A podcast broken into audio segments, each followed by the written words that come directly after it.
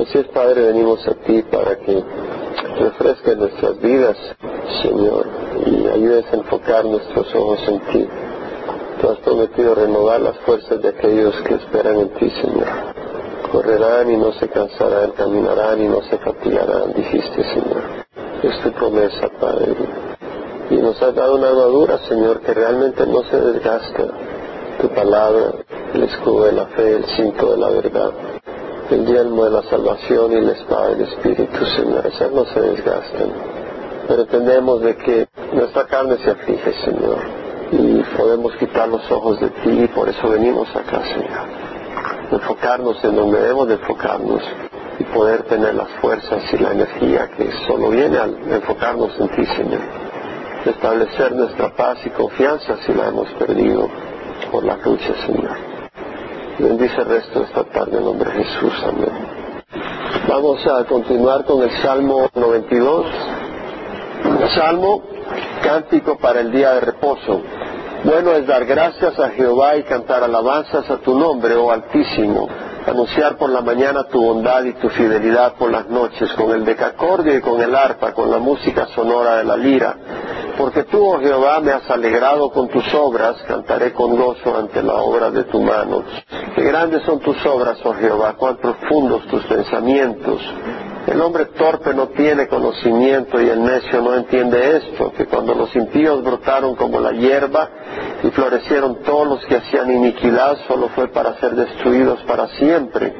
Mas tú, oh Jehová, excelso eres eternamente porque he aquí tus enemigos Jehová, porque he aquí tus enemigos perecerán, serán esparcidos todos los que hacen iniquidad. Pero tú has exaltado mi poder como el del búfalo, he sido ungido con aceite fresco, mis ojos han mirado a los que me acechaban, y oyen mis oídos de los malhechores que se levantan contra mí. El justo florecerá como la palma, crecerá como cedro en el Líbano plantados en la casa de Jehová, florecerán en los actos de nuestro Dios. Aún en la vejez darán fruto, estarán vigorosos y muy verdes, para anunciar cuán recto es Jehová, mi roca, y que no hay injusticia en él. Es un salmo, un cántico para el día de reposo. No escribe el autor, la Biblia no nos lo revela, pero sabemos que su origen es el Espíritu Santo es inspirado por el Espíritu Santo, es escritura, palabra de vida. Y si bien es escrito como cántico para el día de reposo, nosotros tenemos uno que es nuestro reposo, que es el Señor. Y todos los días son días de reposo en el Señor. Así que es apropiado para todos los días. Salmo 92, 1 a bueno es dar gracias a Jehová y cantar alabanzas a tu nombre, oh Altísimo. Bueno en el griego tobe, tov quiere decir bueno, agradable, deleitable, apropiado, moral y éticamente apropiado de hacer. O sea, es algo deleitable y es apropiado darle gracias a Jehová. Y la palabra dar gracias en el hebreo yadá quiere decir literalmente tirar, lanzar, aventar puede significar tirar, que ese es el significado literal, pero también puede significar confesar, confesar algo confesar las maravillas de alguien y en ese sentido alabar o dar gracias. Y la relación es como cuando alguien tira su brazo hacia la estira hacia un lugar para apuntar y hacer ver a las personas alguna cosa. Estás tirando el brazo para mostrar algo. Y en ese sentido se saca el significado de confesar. Tú estás mostrando a través de los labios, no a través de tus manos, alguna cosa que quieres llamar a la atención de los que están oyendo. Y lo aplicas también como para mostrar las grandezas y los favores de alguien que te ha hecho un favor y que ha mostrado una gran obra hacia ti y en ese sentido es alabar a esa persona, darle gracias a esa persona. Ahí se relaciona un sentido de la palabra. Pero vamos más allá del sentido técnico de la palabra y veamos qué nos está diciendo el Señor cuando dice bueno es dar gracias a Jehová. La palabra dar gracias aparece, la frase dar gracias aparece 16 veces. Dad gracias como una orden, dad gracias, aparece 16 veces en la Biblia. Una de ellas es en Primera de Tesalonicenses 5.18, donde dice, las gracias en todo, porque esa es la voluntad de Dios para vosotros en Cristo Jesús. Dar gracias en todo, porque en cualquier circunstancia debemos de dar gracias, porque hay muchas razones para darle gracias a Dios en cualquier situación en que estemos. En Malaquías 3.6 dice, porque yo Jehová no cambio, por eso vosotros, oh hijos de Jacob, no habéis sido consumidos. Realmente eh, podemos dar gracias porque no hemos sido consumidos por la justicia de Dios. Nunca nos olvidemos de que somos indignos aparte de la sangre de Cristo. Y es importante porque podemos reconocer que somos dignos, pero es por la sangre de Jesús. No es porque seamos alguien. Y Dios es misericordioso de nosotros. Yo te aseguro que hemos fallado mucho toda esta semana. Estamos día miércoles, pero hemos fallado lo suficiente como para ser declarados inmundos ante Dios si no fuera por la sangre de Jesús. Y eso lo podemos entender al entender la justicia de Dios. No estoy diciendo que estemos pecando en forma voluntaria de robar, estar calumniando, estar cometiendo adulterio, pues eso más te vale arrepentirte cuanto antes. Pero aunque no estemos en esas áreas específicas, fallamos de muchas maneras que son asquerosas al Señor. Nuestra falta de amor, nuestra falta de entrega a veces. Podemos darle gracias a Dios que Jesús está intercediendo por nosotros, que Jesús nos ama, que Jesús no nos mira con resentimiento, nos mira con amor, con compasión. Pero este salmo empieza con bueno es dar gracias a Jehová. Y un corazón mal agradecido que no es agradecido a Dios provoca la ira de Dios. No nos confundamos. En Romanos 1, 18 al 22, cuando estamos estudiando el libro de Romanos, podemos recordar las palabras de Pablo, que la ira de Dios se revela desde el cielo, dice, y contra toda impiedad e injusticia de los hombres, que con injusticia restringen la verdad. Porque lo que se conoce acerca de Dios es evidente dentro de ellos, pues Dios se lo hizo evidente, porque desde la creación del mundo sus atributos invisibles, su eterno poder, su divinidad se han visto con toda claridad, siendo entendido por medio de lo creado, de manera que no tienen excusa. Romanos 1:21, pues aunque conocían a Dios, no le honraron como a Dios, ni le dieron gracias, sino que se hicieron vanos en sus razonamientos y su necio corazón fue entenebrecido. Es decir, mira lo que dice, desde la creación del mundo sus atributos invisibles, su eterno poder, su divinidad se han visto con toda claridad. Es decir, a través de lo creado podemos saber que hay un Dios detrás de la lluvia que riega los campos.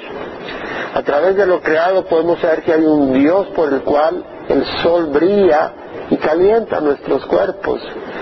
Porque hay un Dios, sabemos de que hay un aire que podemos respirar. Y dice la Biblia, no le honraron como a Dios, ni le dieron gracias, no le tuvieron un temor santo. Es un Dios poderoso, creó los cielos, las estrellas. Es increíble el movimiento evolucionista de hoy en día que trata de negar al Creador.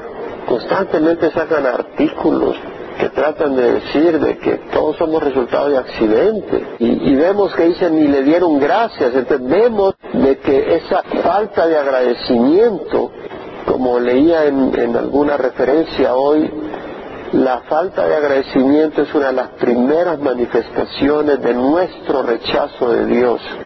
El olvidarnos darle gracias a Dios es una de las manifestaciones que estamos rechazando a Dios. Esa ingratitud, esa falta de agradecimiento a Dios es porque hemos quitado los ojos de Dios como nuestra fuente de vida y no lo estamos reconociendo como nuestro creador y sustentador y estamos poniendo nuestros ojos en otras cosas o personas que es idolatría. Por eso Romanos 1.23 dice, cambiaron la gloria del Dios incorruptible por una imagen en forma de hombre corruptible, de aves, de cuadrúpedos y de reptiles. O sea que los ídolos pueden ser de madera, o pueden ser ambiciones que seguimos como el dinero, el poder, la comodidad, o pueden ser representaciones distorsionadas de Dios, un Dios de acuerdo a una organización y no una organización de acuerdo a la luz de Dios y su palabra. Pueden ser otras personas, todo aquello que satisface nuestros caprichos egoístas. Podemos tener una religión que me permite ser yo el rey de mi vida. Yo voy a la iglesia tal día y ya, pero yo hago lo que quiero. Es una idolatría. Ese Dios no es el Dios de la Biblia. Podemos seguir ídolos que manipulamos a nuestro antojo para vivir la vida como queremos y no como debemos. Un corazón agradecido, número uno, reconoce y recuerda lo que Dios ha hecho y hace por nosotros. Lo aprecia, lo valora, lo estima, no lo ignora o subestima.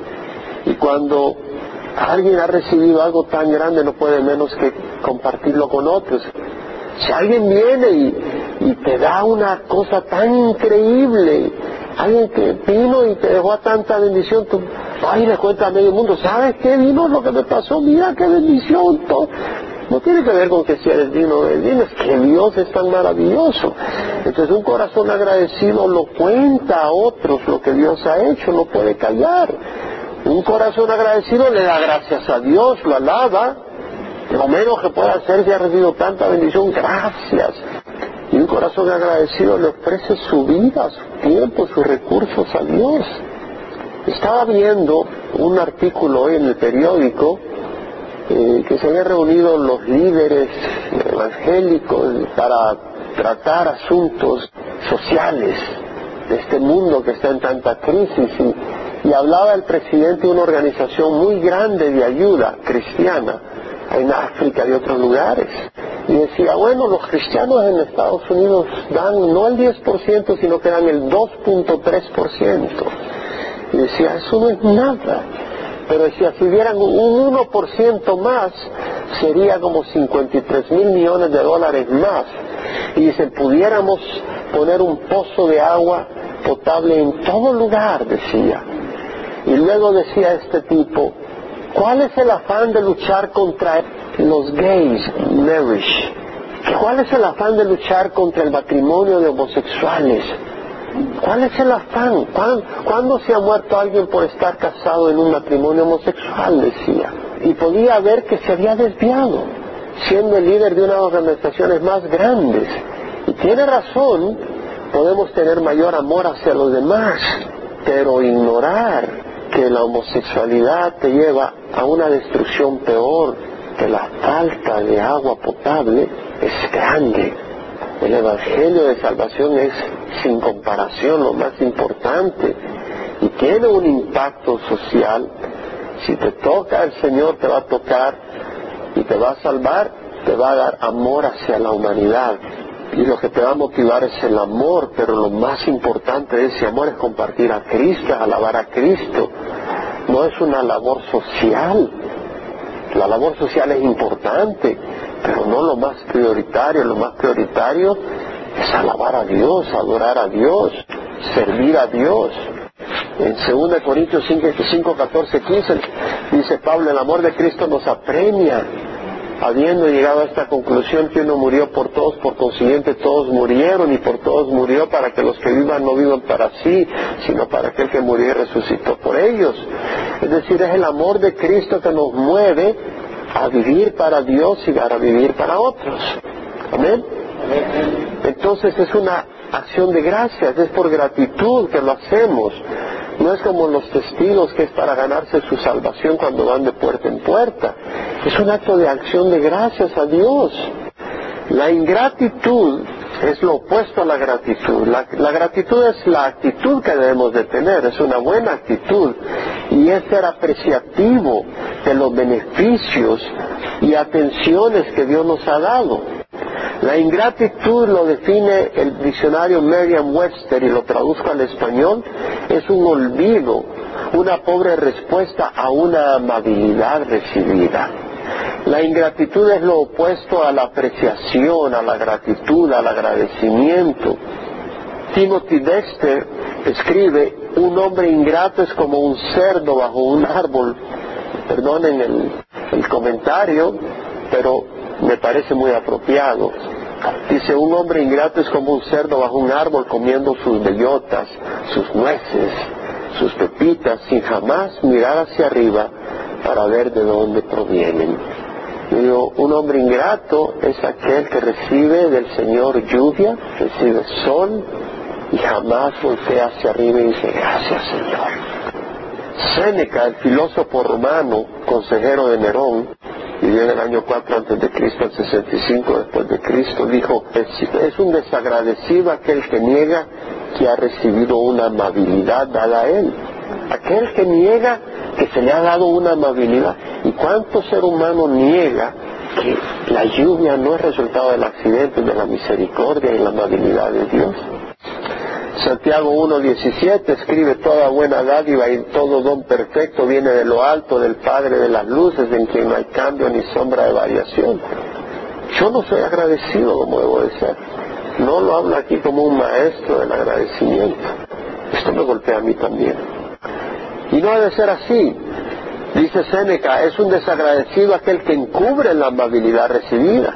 Personas que esconden la bendición que recibió de parte de otra persona, ni siquiera la encubre. Es un desagradecido aquel que no da nada a cambio de la amabilidad recibida. Le dan un vaso de agua, ni siquiera gracias.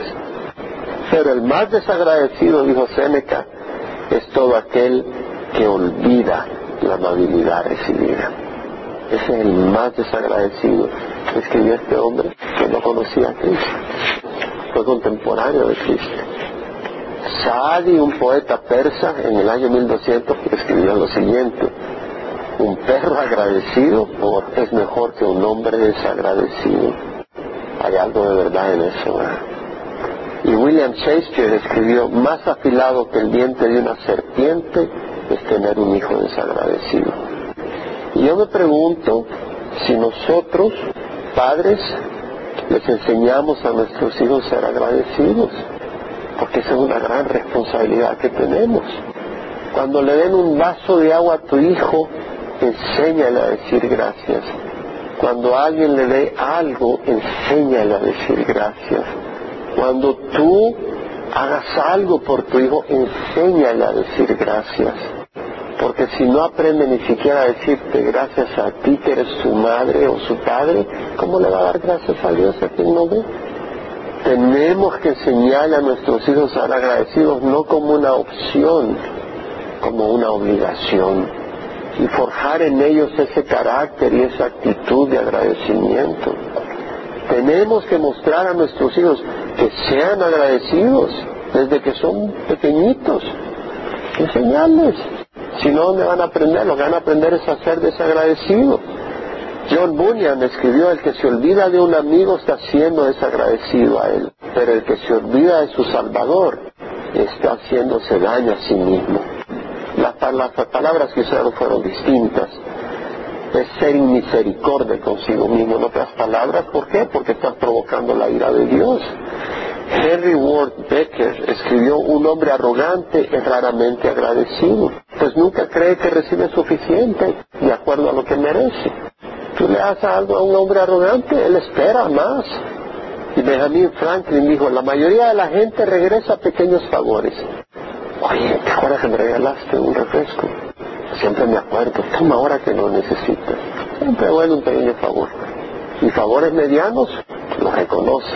Oh, fulano me hizo aquella cosa, lo reconoce.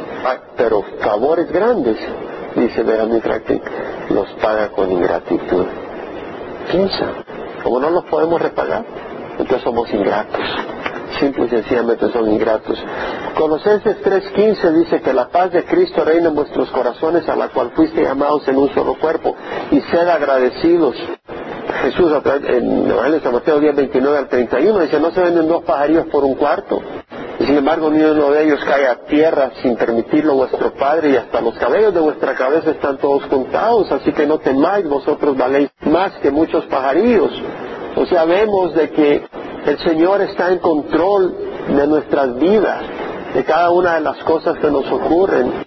Pero está en un control como un padre que se preocupa por su hijo. Por eso dice, no se venden dos pajarillos por un cuarto y sin embargo uno de ellos caerá a tierra sin permitirlo. Vuestro Padre, él, él está en control absoluto, Él es soberano dice hasta los cabellos de vuestra cabeza están contados. ¿Por qué? Porque no se puede dormir y está contando cabellos. No, porque está preocupado por cada cosa nuestra.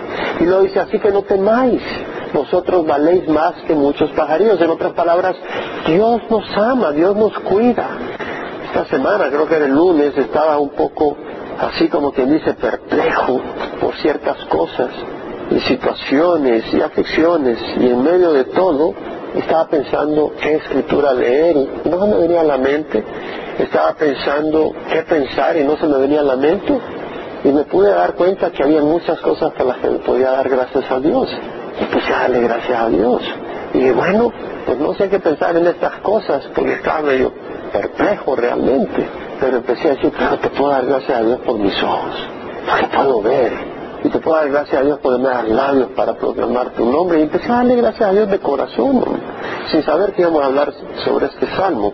Realmente no hay situación tan fuerte, ni aflicción tan grande, ni circunstancia que te deje tan perplejo que sea lo suficientemente grave como para que no puedas hallar millones de razones por las cuales darle gracias a Dios.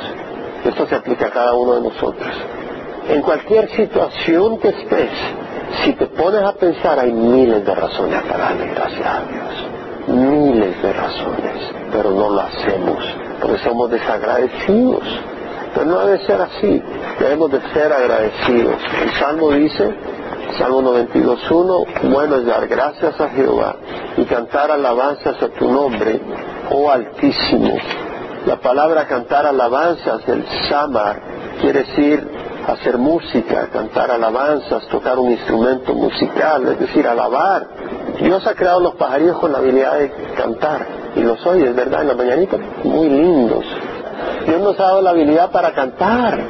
La voz no solo es para quejarnos y murmurar, también para alabar a Dios. Algunos no tienen problema de cantarle porras a su equipo de las Chivas o, los Lakers, pero algunos le cantan al, licor, a las mujeres, al mundo, y hay raro que le cantemos a Dios. Es absurdo, lo sienten raro, cursi, no es cool cantarle a Dios. Anunciar por la mañana tu bondad y tu fidelidad por las noches. La palabra bondad ahí es el Gesed, loving kindness, o sea, amor, amabilidad, unfailing love, un amor que no falla, steadfast love, un amor constante, anunciar por la mañana tu bondad y tu fidelidad por las noches, la palabra fidelidad, el emuná, firmeza, fidelidad, perseverancia y constancia de Dios en las promesas, no es fiel. Con el decacorde y con el arpa, con la música sonora de la lira, porque tú, oh Jehová, me has alegrado con tus obras, cantaré con gozo ante las obras de tu mano. Cantaré con gozo, la palabra ahí es emitir un sonido estrepitoso, quiere decir gritar con júbilo, cantar a todo pecho de júbilo, cantar de gozo. Es más que cantar gozoso, sino cantar porque estás tan lleno de gozo que estallas de gozo y cantas y gritas de gozo. Tú, oh Jehová, me has alegrado con tus obras. Cantaré con gozo ante las obras de tu mano. Es necesario meditar, reconocer y ver las obras de Dios. Entonces nuestra respuesta será de alegría, gozo, agradecimiento. El salmista en Salmo 34.8 dice, probad y ver que Jehová es bueno, cuán bienaventurado es el hombre que en él se refugia. Para probar hay que acercarnos, para ver hay que abrir los ojos. Debemos de abrir los ojos al Señor, poner atención a sus obras naturales. Yo cuando veo una puesta de sol, al agua, Señor, no, necesito pensar dos veces. Muchas veces desde la cocina de mi casa se ve la puesta de sol. Eso en el Señor es algo maravilloso.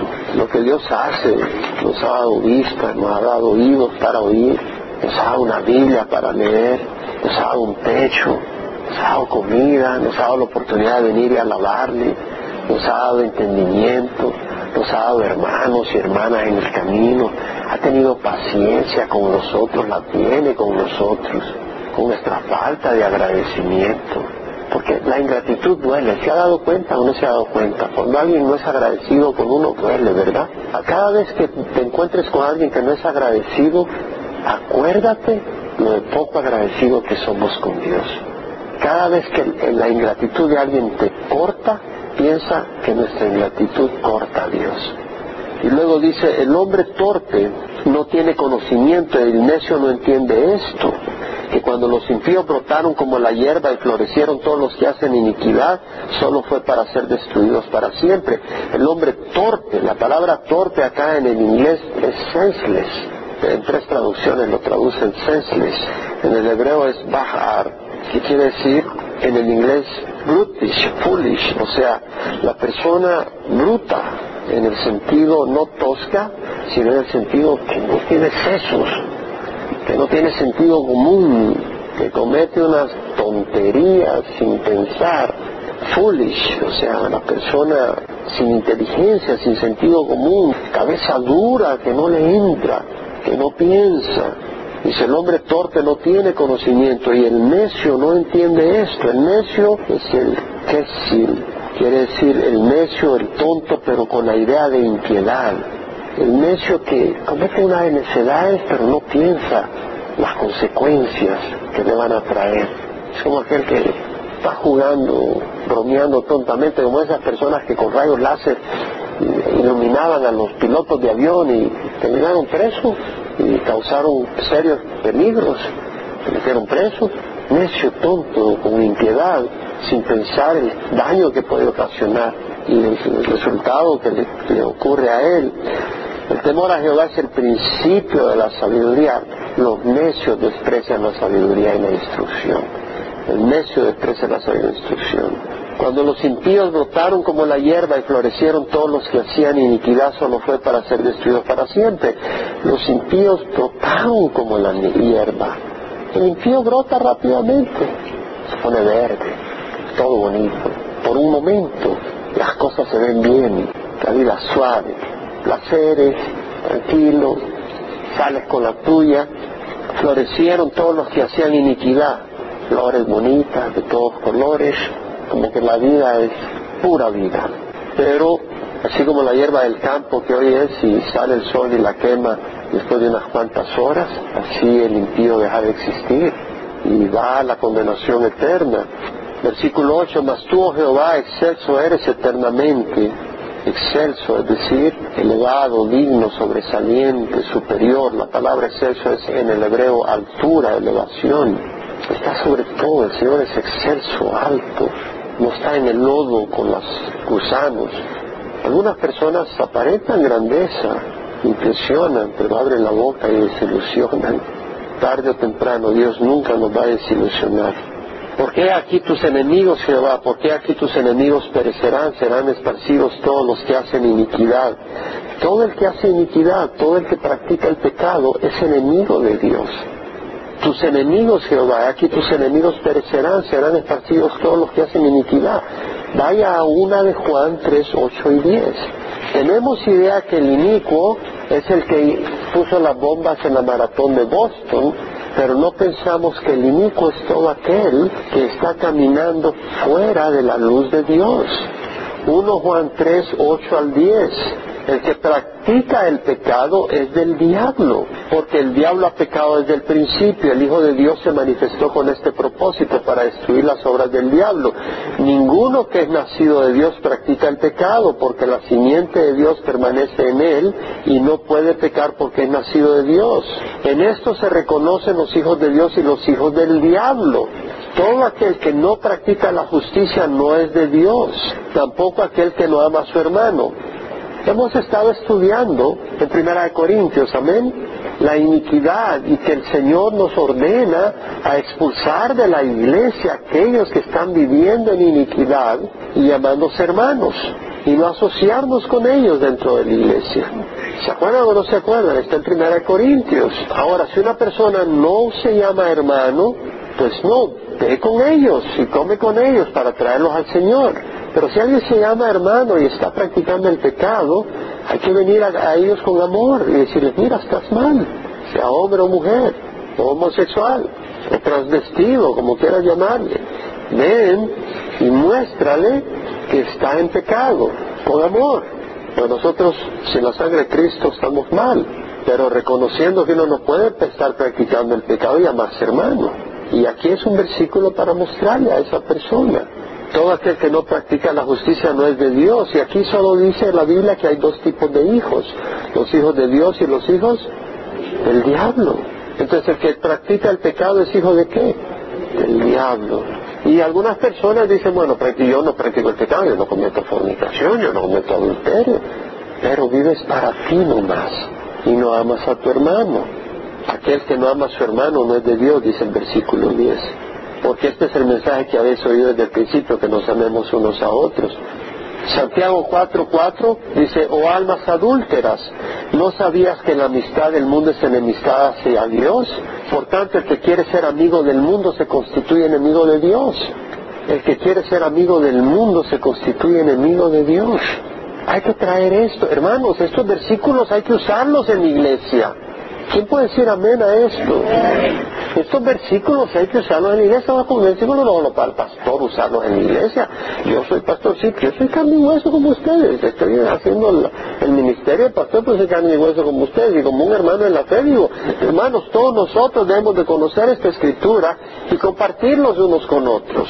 Porque si en la iglesia vemos hermanos que no están amando a otros hermanos, pero habrían división, habrían amargura, no vemos fruto, no vemos un fruto de amor a los hermanos en la iglesia, no es de Dios. Tiene que haber amor hacia los hermanos en la iglesia, y si no lo hay, pues nos estamos engañando. Y yo creo que esto es importante, hermanos, porque hay lugares donde la gente va, estudia la Biblia y se va, y no hay interacción no hay preocupación de unos por otros. Y Calvo y Chapo de Manuel no son un centro de conferencia. Y por eso yo me animo mucho cuando alguien me dice, sí, fulano me ha llamado y, oh, te llamó fulano. Y ay, ya me pongo yo a poner oído. Y yo, qué bonito que este fulano se haya preocupado por esta persona. Esta persona ha llamado a esta otra persona. esta persona se quedó para convivir con alguien. Por eso yo insisto que debemos de convivir, porque tenemos que conocernos, mostrar amor y si es posible visitarnos unos a otros. Primera de Juan 2, 15, 17 también dice, no améis al mundo ni las cosas que están en el mundo. Si alguno ama al mundo, el amor del Padre no está en él. Porque todo lo que hay en el mundo, la pasión de la carne, la pasión de los ojos y la arrogancia de la vida no provienen del Padre sino del mundo. Y el mundo pasa y también sus pasiones, pero que hace la voluntad de Dios permanece para siempre. Entonces, hermanos, tenemos que alimentar y bombardear ese espíritu que quiere entrar en nosotros de amar este mundo y las cosas de este mundo, la pasión de la carne, la pasión de los ojos y la arrogancia de la vida. Y, el venir a la iglesia nos ayuda a fortalecernos contra esas tendencias. ¿Quién tiene tendencias de amar las cosas del mundo? Yo levanto la mano, si tú no quieres levantar bien, si no, no, está bien. Tenemos esas tendencias, porque hay una naturaleza pecadora y tenemos que luchar contra eso. ¿Qué pasa si hay ratones que quieren entrar en tu casa? Deja las puertas y las ventanas abiertas. No, haces algo contra eso. Y aquí hay tendencias que quieren entrar, bueno, si hasta en tu casa, sácalos. ¿Cierto? Sácalos, ponenle trampas y sácalos. Si esas tendencias están ahí, las has estado alimentando, hay que sacarlas con la palabra de Dios. Pero tenemos que librarnos de esas cosas, tenemos que tener cuidado. Juan 15, 17 al 20, lo leo, esto os mando que os améis los unos a los otros, y el mundo os odia, sabed que me, odiado, me ha odiado a mí antes que a vosotros. O sea, amigo del mundo, enemigo de Dios. Amigo de Dios, enemigo del mundo. Me impresionaba, leía en Facebook, y veía a una persona sirviendo en el campo misionero, que estaba emocionada porque venía Justin Bieber, y quería ir a verlo y estaba pidiendo que lo llevaran a ver.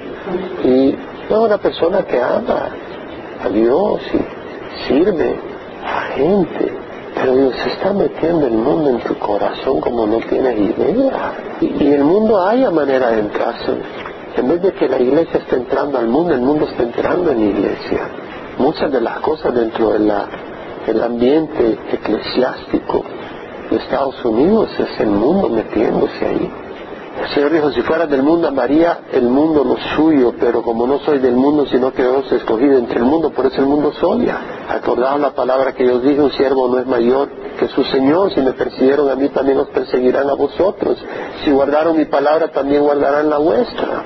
Jesús dijo, el que no está conmigo está contra mí. El que no recoge conmigo desparrama. O estamos sirviendo a Dios o estamos desparramando. Juan 15, 12, 14, este es mi mandamiento, que os améis los unos a los otros así como yo os he amado. Nadie tiene un mayor amor que este que uno de su vida por sus amigos. Vosotros sois mis amigos si hacéis lo que yo os mando. ¿Y cuál es ese mandamiento?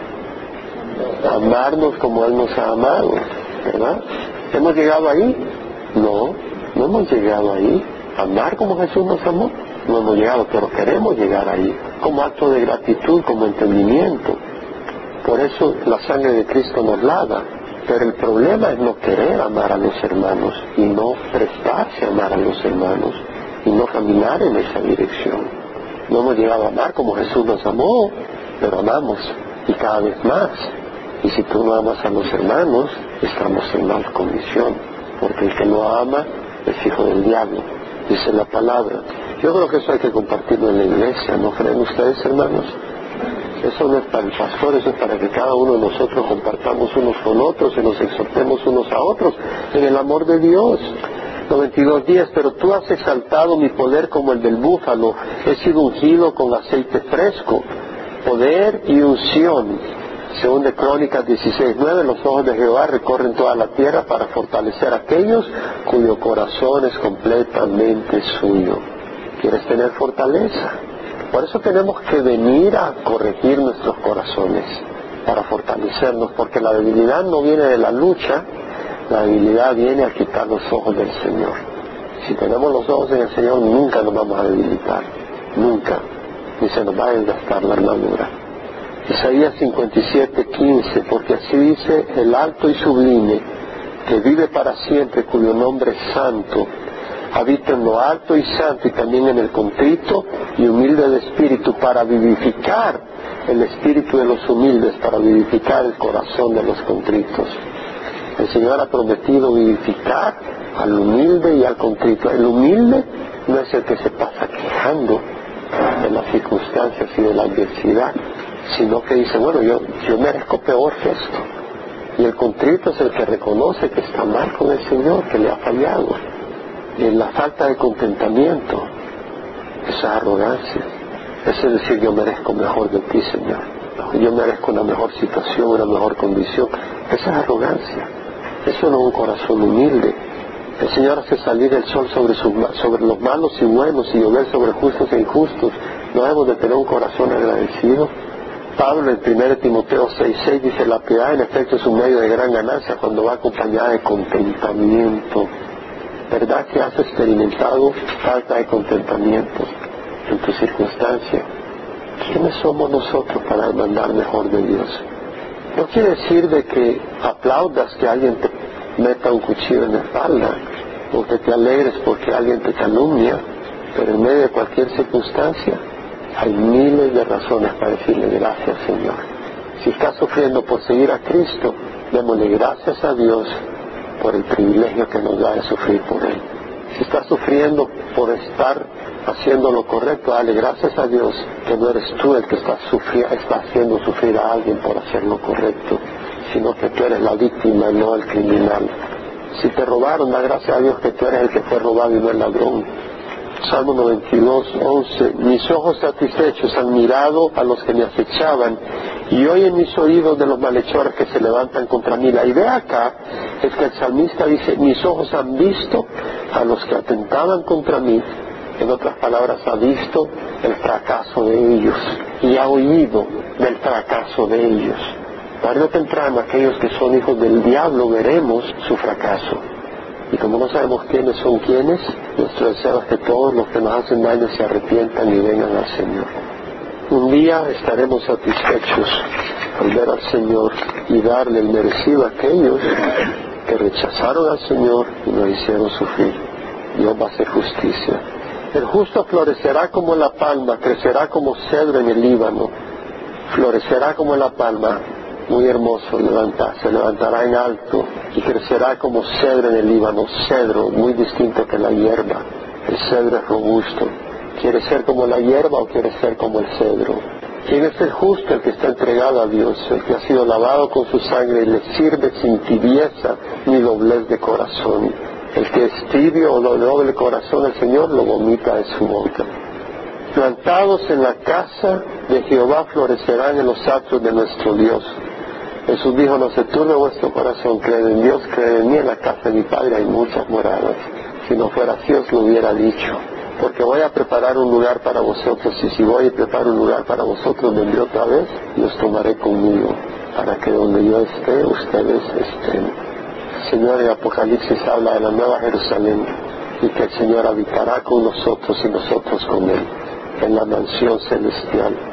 Versículo 14, aún en la vejez darán fruto, estarán vigorosos y muy verdes para anunciar, no para irse a jubilar a Hawái, sino para a menos que ahí te mande el Señor a predicar, para anunciar cuán recto es Jehová mi roca y que no hay injusticia en él. En la vejez darán fruto. Jeremías 17, 7 al 8. Bienaventurado el hombre que confía en Jehová y cuya confianza es Jehová. Será como árbol plantado junto al agua que extiende sus raíces junto a la corriente. No temerá cuando venga el calor y sus hojas estarán verdes en él año de sequía, no se angustiará y no cesará de dar fruto. ¿Quieres dar fruto? Aun cuando seas anciano. Estaba oyendo un reporte de George Beverly Shea, el barítono que cantaba con las cruzadas de Billy Graham, que tiene una voz, pero tremenda voz, un. Se acaba de morir la semana pasada de 104 años. Lo, entrevistaron hace dos años y oí la entrevista, brillante, con una voz dando gloria al Señor. A los 102 años dando gloria a Dios. En Dios no hay injusticia. Versículo 15 dice, para anunciar cuán recto es Jehová mi roca y que no hay injusticia en él. Dios no es injusto. Hay personas que dicen, pero mira el Dios del Antiguo Testamento cómo circularon Jericó, cayeron los muros y mataron a los niños inocentes, a las mujeres, y cómo destruían cuando entraron a Canaán los cananeos y mataron a los niños y quemaban los... Es un Dios injusto. Y si el Evangelio es el camino de salvación y Jesús es el único camino, es un Dios injusto. Usted el pobre africano que está en las selvas de África jamás oyó de Jesús. Es una injusticia. Bueno, realmente mm, hay muchas cosas que Dios nos revela que muestran la justicia de Dios, pero hay personas que se agarran de lo que no entienden para declarar a Dios injusto y ellos vivir y ser injustos en los mismos. Vivir una vida que no es recta, una vida que no es recta y justa. El Señor dice, ¿verdad? En Juan 3, 19, 21, el juicio es este, que la luz vino al mundo. Dios es luz, no hay justicia en él. Pero los hombres amaron más las tinieblas que la luz. Todo el que practica el pecado aborrece la luz y no quiere venir a la luz porque sus acciones son malas. Y esa es la razón por la cual algunos acusan a Dios de injusto. Porque ellos mismos quieren seguir practicando la injusticia y no quieren venir a la luz. Pero el que practica la luz viene a la luz para que sus acciones sean manifestadas y han sido hechas en Dios. Voy a correr el Salmo 93, no me cuelen, voy a confiar en su misericordia. Jehová reina vestido está de majestad, Jehová se ha vestido y ceñido de poder, ciertamente el mundo está bien afirmado, será inconmovible. Dios reina, Él no está bajo el control de Satanás, Dios está en control. El mundo está bien afirmado, será inconmovible. Este mundo no va a ser destruido por un meteorito, un asteroide. El Señor lo va a destruir al final del milenio. Y cuando venga para la tribulación, cuando venga nos recoge y trae la tribulación por siete años y va a azotar este mundo, va, va a tambalear, pero no va a ser destruido totalmente. Este mundo va a estar reservado para el juicio divino. Desde la antigüedad está establecido tu trono, tú eres desde la eternidad, Dios es eterno. Los torrentes han alzado, oh Jehová, los torrentes han alzado su voz, los torrentes alzan sus batientes olas, vienen la gran lluvia y vienen los torrentes con fuerza. Pero no te asustes, porque más que el fragor de muchas aguas, más que las poderosas olas del mar, es poderoso Jehová en las alturas. Pueden venir los torrentes de la vida, el Señor es más poderoso. Tus testimonios son muy fidedignos. La santidad conviene a tu casa eternamente, oh Jehová. Los juicios de Dios, la ley de Dios, la palabra de Dios es confiable. Esa no es cuestionable que si sí, si no se va a cumplir. Que si podemos, no podemos confiar. La santidad conviene a tu casa. Caminar en rectitud. Eternamente, oh Jehová. Vamos a cerrar en oración. Padre, te damos gracias por la oportunidad de estudiar tu palabra. Señor, tú eres digno de que se te alabe y se te dé gracias. Yo te ruego, Señor, que este salmo nos haya hecho reflexionar, el Salmo 92, la importancia de ser agradecidos con nuestros hermanos, pero sobre todo contigo, Señor. Ayúdanos a tener un corazón agradecido, Señor. ¿Cómo? recordándonos con tu espíritu. Señor, nos has dado todo, perdónanos por la dureza de corazón y la arrogancia con la que nos movemos. Te damos gracias por tu bondad y fidelidad, Señor. En nombre de Jesús. Amén.